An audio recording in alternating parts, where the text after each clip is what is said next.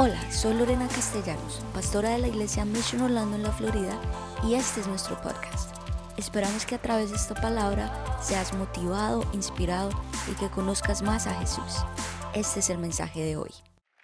Vamos a abrir nuestras Biblias en Proverbios 10, 28, 18. Y la palabra del Señor dice, cuando no hay visión, el pueblo se desvía. Dichoso aquel que obedece la ley. Y hoy quiero hablar sobre la importancia de soñar. Mira el que está a tu lado y dile, ¿sabes soñar? ¿Sí? ¿Sabes soñar? ¿Será que sí sabemos soñar? Dios nos quiere enseñar a soñar. Y creo que hacer los sueños es supremamente fundamental porque nos ayuda a mantenernos en la visión. Ahorita estuvimos en nuestra convención de mujeres en Bogotá, fue espectacular. Y en esta convención Dios fue ampliando los sueños. Entonces, por eso es tan importante que los escribamos, los plasmemos, no los olvides. Y hoy vamos a hablar un poquito sobre cómo soñar, porque el soñar es un ejercicio de todos los días, es un lenguaje, así como cuando uno está aprendiendo un nuevo idioma, ¿cuántos están aprendiendo inglés? Es de practicarlo todos los días hasta que tú tomas esa fluidez. Eli tuvo que aprender español y también le tocó llegar y practicar y tuvo una buena maestra. Entonces, hoy te queremos enseñar sobre esto y quiero que veamos Génesis 15:5 que dice, y esto es sobre la vida del patriarca Abraham, y lo llevó fuera y le dijo, mira ahora los cielos y cuenta las estrellas si las puedes contar. Y le dijo, así será tu descendencia. Soñamos para levantar familias en Dios. Soñamos para que ese futuro en el Señor se haga una realidad. Un día yo hice mi árbol de Navidad en un diciembre. ¿Cuántos hacen arbolitos de Navidad? ¿Sí? ¿Les gusta? Y yo me quedé pensando, bueno, pongámosle un propósito a este árbol. Y me vino la idea de poner sueños que tenía para el otro año en el árbol. Entonces, por ejemplo, coloqué mi pasaporte americano, coloqué, tenía unas discípulas solteras, puse un labialcito y un corbatín. Empecé a buscar cosas que me ayudara a soñar, a visualizar y a contarles a otros sobre los sueños. Y bueno, terminó ese año. Mi mamá también hizo el mismo ejercicio guardamos el arbolito, los ornaments y nos esperamos a la siguiente Navidad. El siguiente año, pues uno qué hace? Vuelve y saca el arbolito, vuelves y colocas toda la decoración. Y un domingo estábamos en el servicio y mi mamá viene y me dice, hijita, imagínate lo que pasó anoche, se cayó el árbol y todo se rompió. Yo, Dios mío, bueno, mami, será comprar más sueños. ¿Qué pasó? Después del servicio, yo llegué a la casa con mi familia y el árbol de mi casa se había caído también. Y las cosas, pues obviamente se habían roto. Llamo a mi mamá y le digo, mami, no te imaginas, se cayó en mi casa también. Y ella me responde y me dice, no es casualidad. El ángel que tumbó mi árbol pasó por tu casa y nos está enseñando que los sueños del año pasado no son los mismos de este año que el Señor renueva nuestra mente y por eso hay que renovar los sueños. Entonces di conmigo, los sueños del año pasado no son los mismos de este año. Entonces, si no cambias su cuadernito de los sueños hace 10 años, está bien atrasadito. Tienes que empezar a decirle al Señor, renueva mi mente. Y a medida que tú vas creciendo en el Señor, esa renovación va viniendo y se va ampliando. Entonces hace, por ejemplo, tres años no estaba Lore viviendo acá, pero a medida que fue renovando sus sueños, su mente fueron renovándose en los sueños. Amén. Entonces vamos a renovar nuestros sueños. Mira lo que dice Génesis 22, 17. Dice, de cierto te bendeciré y multiplicaré tu descendencia como las estrellas del cielo, como la arena que está a la orilla del mar, y tu descendencia poseerá la puerta de sus enemigos. El Señor le estaba diciendo a Abraham, mira los cielos y mira las estrellas. Él vivía en un desierto y lo que tú más ves en un desierto es arena y estrellas. Y le estaba enseñando a que continuamente estuviera alimentando ese sueño. Hoy quiero preguntarte, ¿qué es lo que tú visualizas constantemente? Estamos en una era de mucha tecnología a nuestro alrededor y constantemente estamos visualizando diferentes tipos de noticias, diferentes cosas que llegan a nuestra mente. Sé un guardián de lo que tú permites que tus ojos vean. Y esta es una generación está batallando con eso. Todos tenemos un celular, todos tenemos computadores en la casa y estos dispositivos nos llevan a visualizar. Entonces, cuida tus ojitos. Hay una canción infantil que dice, cuidadito, mis ojitos lo que ven. Así que dile al que está a tu lado, cuidadito tus ojitos lo que ven. cuidadito tus ojitos lo que ven. Cuidadito lo que vemos. Tan importante que lo entendamos, que la visualización nos llevan a soñar. Y estos sueños marcan nuestro destino. Estos sueños marcan nuestro futuro. Estos sueños nos llevan, bueno, a trabajar en ese destino y en ese futuro seguro.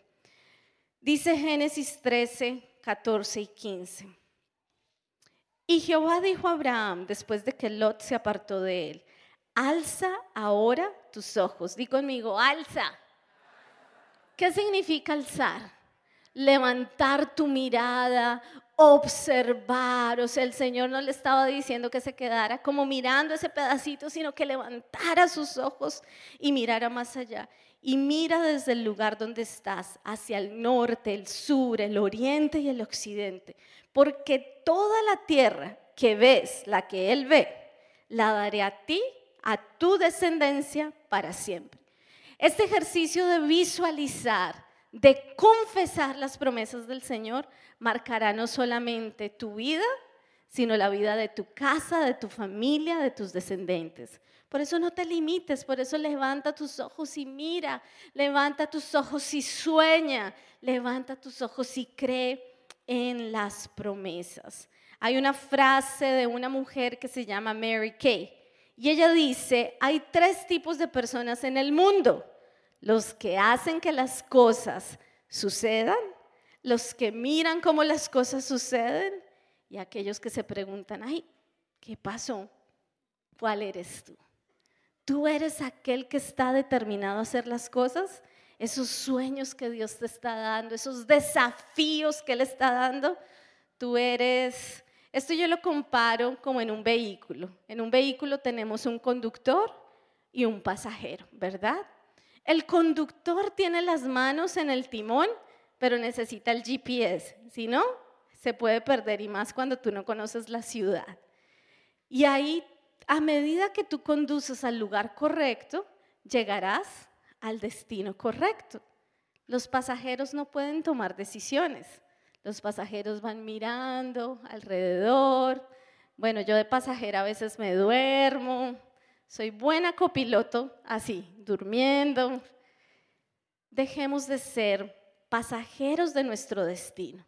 Comencemos a tomar decisiones que nos lleven a ese destino correcto. Amén. ¿Cuántos dicen amén? Dale un fuerte aplauso al Señor.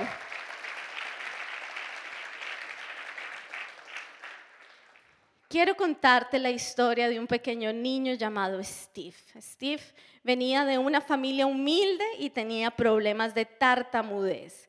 Estaba en su clase cuando la maestra les dio una tarea, escribir lo que les gustaría ser cuando fueran grandes. Steve tenía nueve años de edad.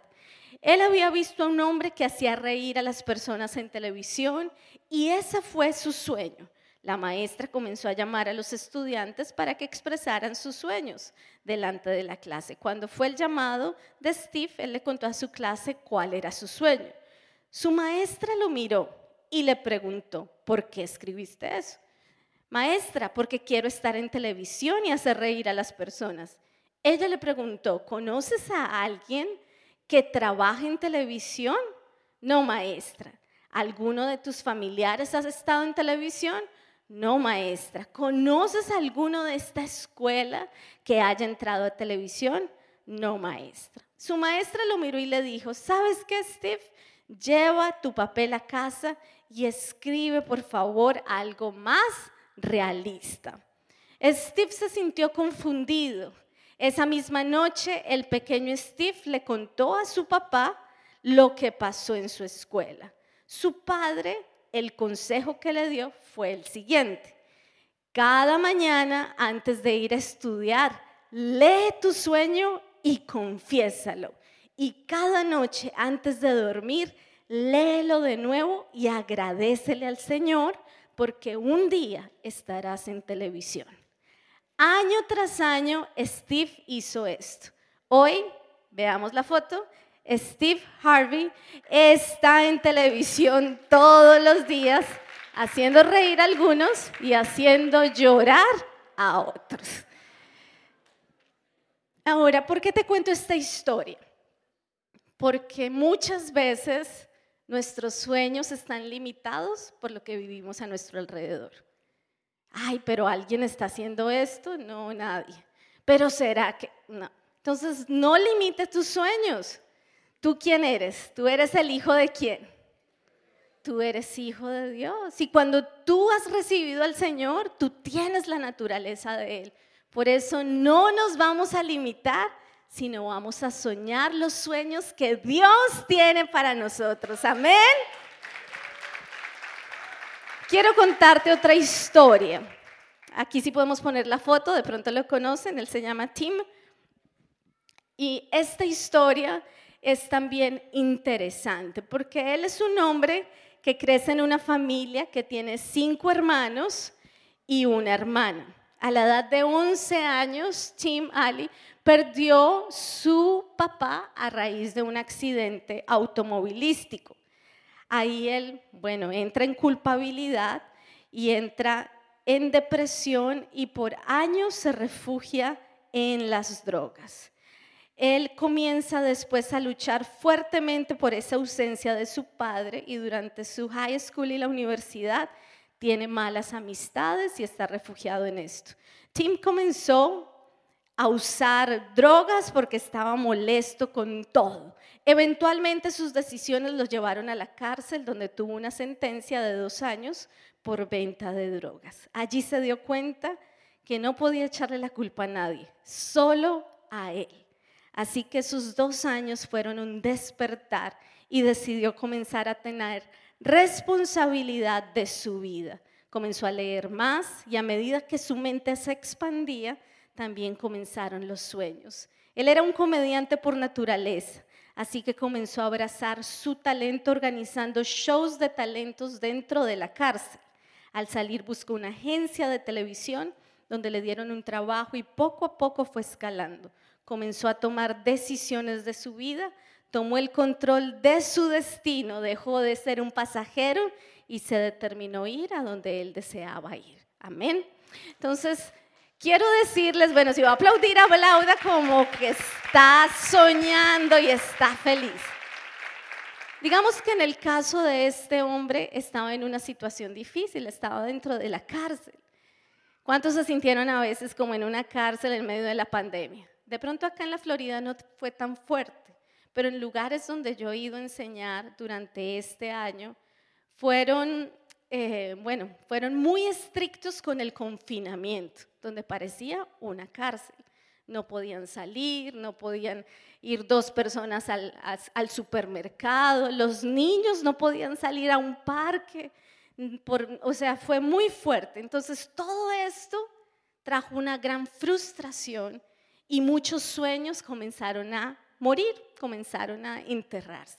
Pero durante este año he tenido la oportunidad de enseñar en varias iglesias y he visto milagros sobrenaturales, como poco a poco el Señor va dando, respuesta a esos milagros. Por ejemplo, una mujer tenía una deuda, haz de cuenta, de 9 mil dólares. La llama el banco y ella no tenía qué, cómo pagar. No tengo trabajo, no puedo salir a trabajar, no puedo pagar. El banco comienza a conciliar con ella. Bueno, págame seis mil. no tengo trabajo y ella va hablando con el banco. Finalmente, esa deuda de 9 mil se convirtió en 590. Imagínense, esos son los milagros del Señor. ¿Cuántos dan un aplauso? Otra mujer me contaba cómo su esposo fue, eh, tuvo COVID, estuvo en el hospital tres meses. Durante esos tres meses los médicos le decían, su esposo no va a caminar, no va a hablar, no va, bueno, va a estar súper mal, todo lo negativo. ¿Ella qué hizo? Visualizaba a su esposo saliendo del hospital, corriendo, caminando, respirando bien. Decía, pastora, yo lo visualicé sano, de manera milagrosa. Este hombre salió caminando, hablando, teniendo esa fuerza, siendo un milagro. No importa o cuál sea la situación que de pronto tú estés viviendo en este tiempo. Quizás has pensado, Dios mío, ¿qué voy a hacer? Vamos a hacer lo que dice la palabra. Mirar las promesas, confesar las promesas y visualizar lo que es bueno, agradable y perfecto. Hay una siguiente historia, tengo una siguiente foto. ¿Quién es este hombre? Él es un famoso eh, entrenador de fútbol americano. Mi esposo tuvo la oportunidad de ir a una conferencia de él. ¿Y cuál, cuál es su historia? ¿Qué es lo interesante de él?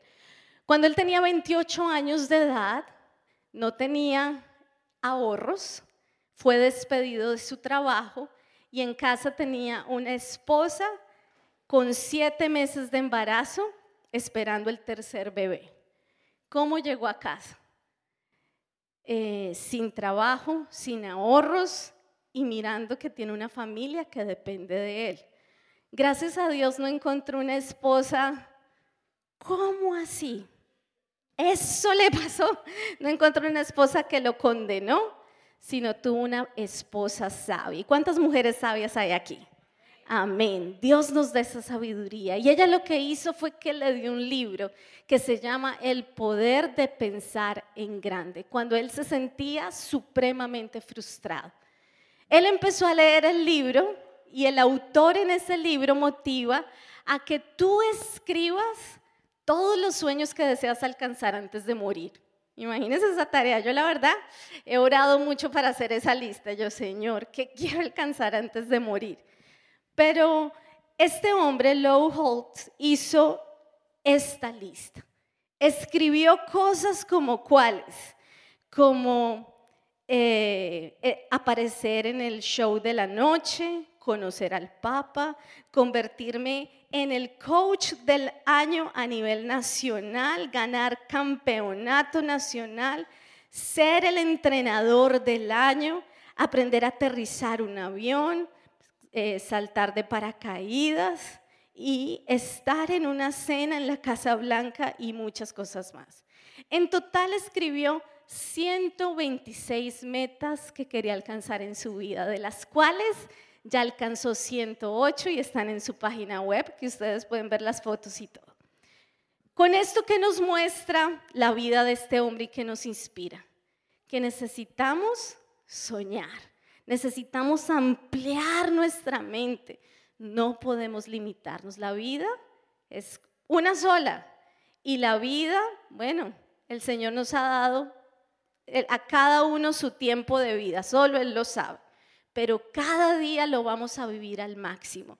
Cada día vamos a esforzarnos para avanzar y conquistar.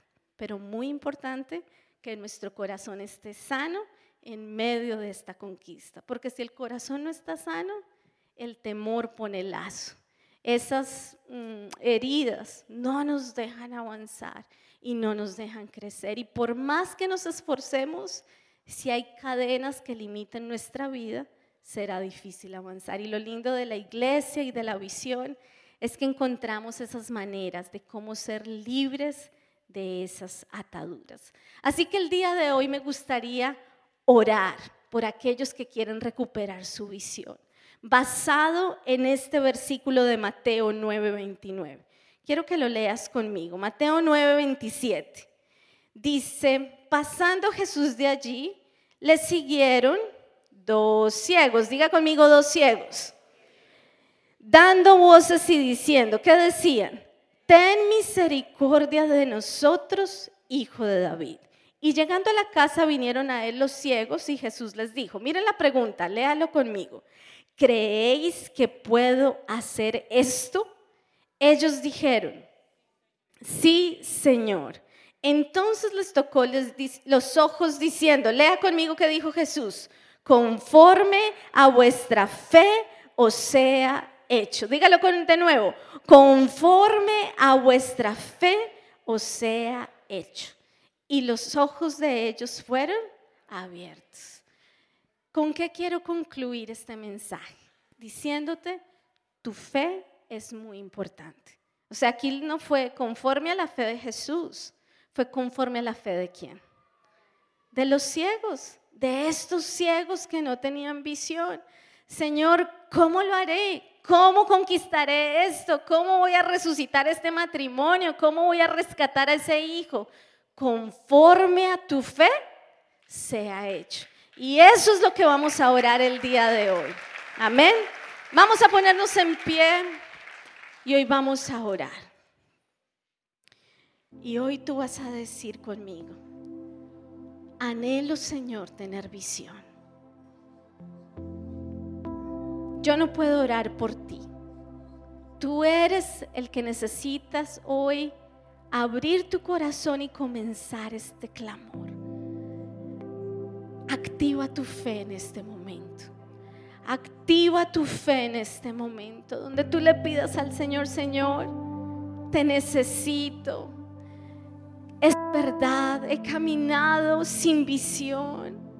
He tenido una visión borrosa sin tener claridad en mis decisiones, en el futuro que debo hacer, Señor. Hoy necesito de ti, Padre. Necesito de ti, Señor. Necesito que me llenes de tu presencia. Hoy clamo a ti, Señor. Clamo a ti. Y hoy como es un día de las madres, es un día especial, quiero invitar a las que son mamitas a que vengan aquí al altar. Hoy vamos a orar por ustedes. Hoy vamos a orar por ustedes, Señor Espíritu de Dios. Ven a este lugar. Enséñanos a soñar. Hoy te pedimos, Señor, que quites toda carga, que quites todo peso de nuestros corazones. Acércate un poquito más adelante para que le des espacio a otras mujeres que vienen atrás. Y vas a empezar a orar conmigo, vas a empezar a decir, Señor, y toda la congregación, toda la iglesia, hoy vamos a orar por visión. Levanta tus brazos al cielo, todos aquí diciendo, Señor, necesito visión. Necesito que abras mis ojos, Señor. Yo no quiero ver a las imposibilidades. Quiero alzar mis ojos y mirar cuánto tú me quieres dar para conquistar, Señor, qué decisiones debo tomar, pero hoy estamos aquí buscando tu presencia, Señor, diciendo, te necesito. Dile al Señor cuánto lo necesitas. Dile, necesito de ti, Padre. Necesito que quites tal vez frustraciones, angustias, cargas, temores y este es el momento donde así como esos ciegos te acercan a Jesús, tú vas a acercar a Jesús y vas a decirle cuál es el milagro que tú necesitas. Les la, el área, la, esa, esa área donde quizás necesitas un milagro que solo el Señor juntamente con la fe que tú estás activando en este momento, Él puede hacer. Ven Espíritu de Dios, ven Señor, trae tu presencia. Gracias por escucharnos. Esperamos que este mensaje haya sido de gran bendición para ti. Te invito a que te suscribas y lo compartas con tus amigos. Para más contenido en nuestra iglesia visita missionorlando.com. Que Dios te bendiga.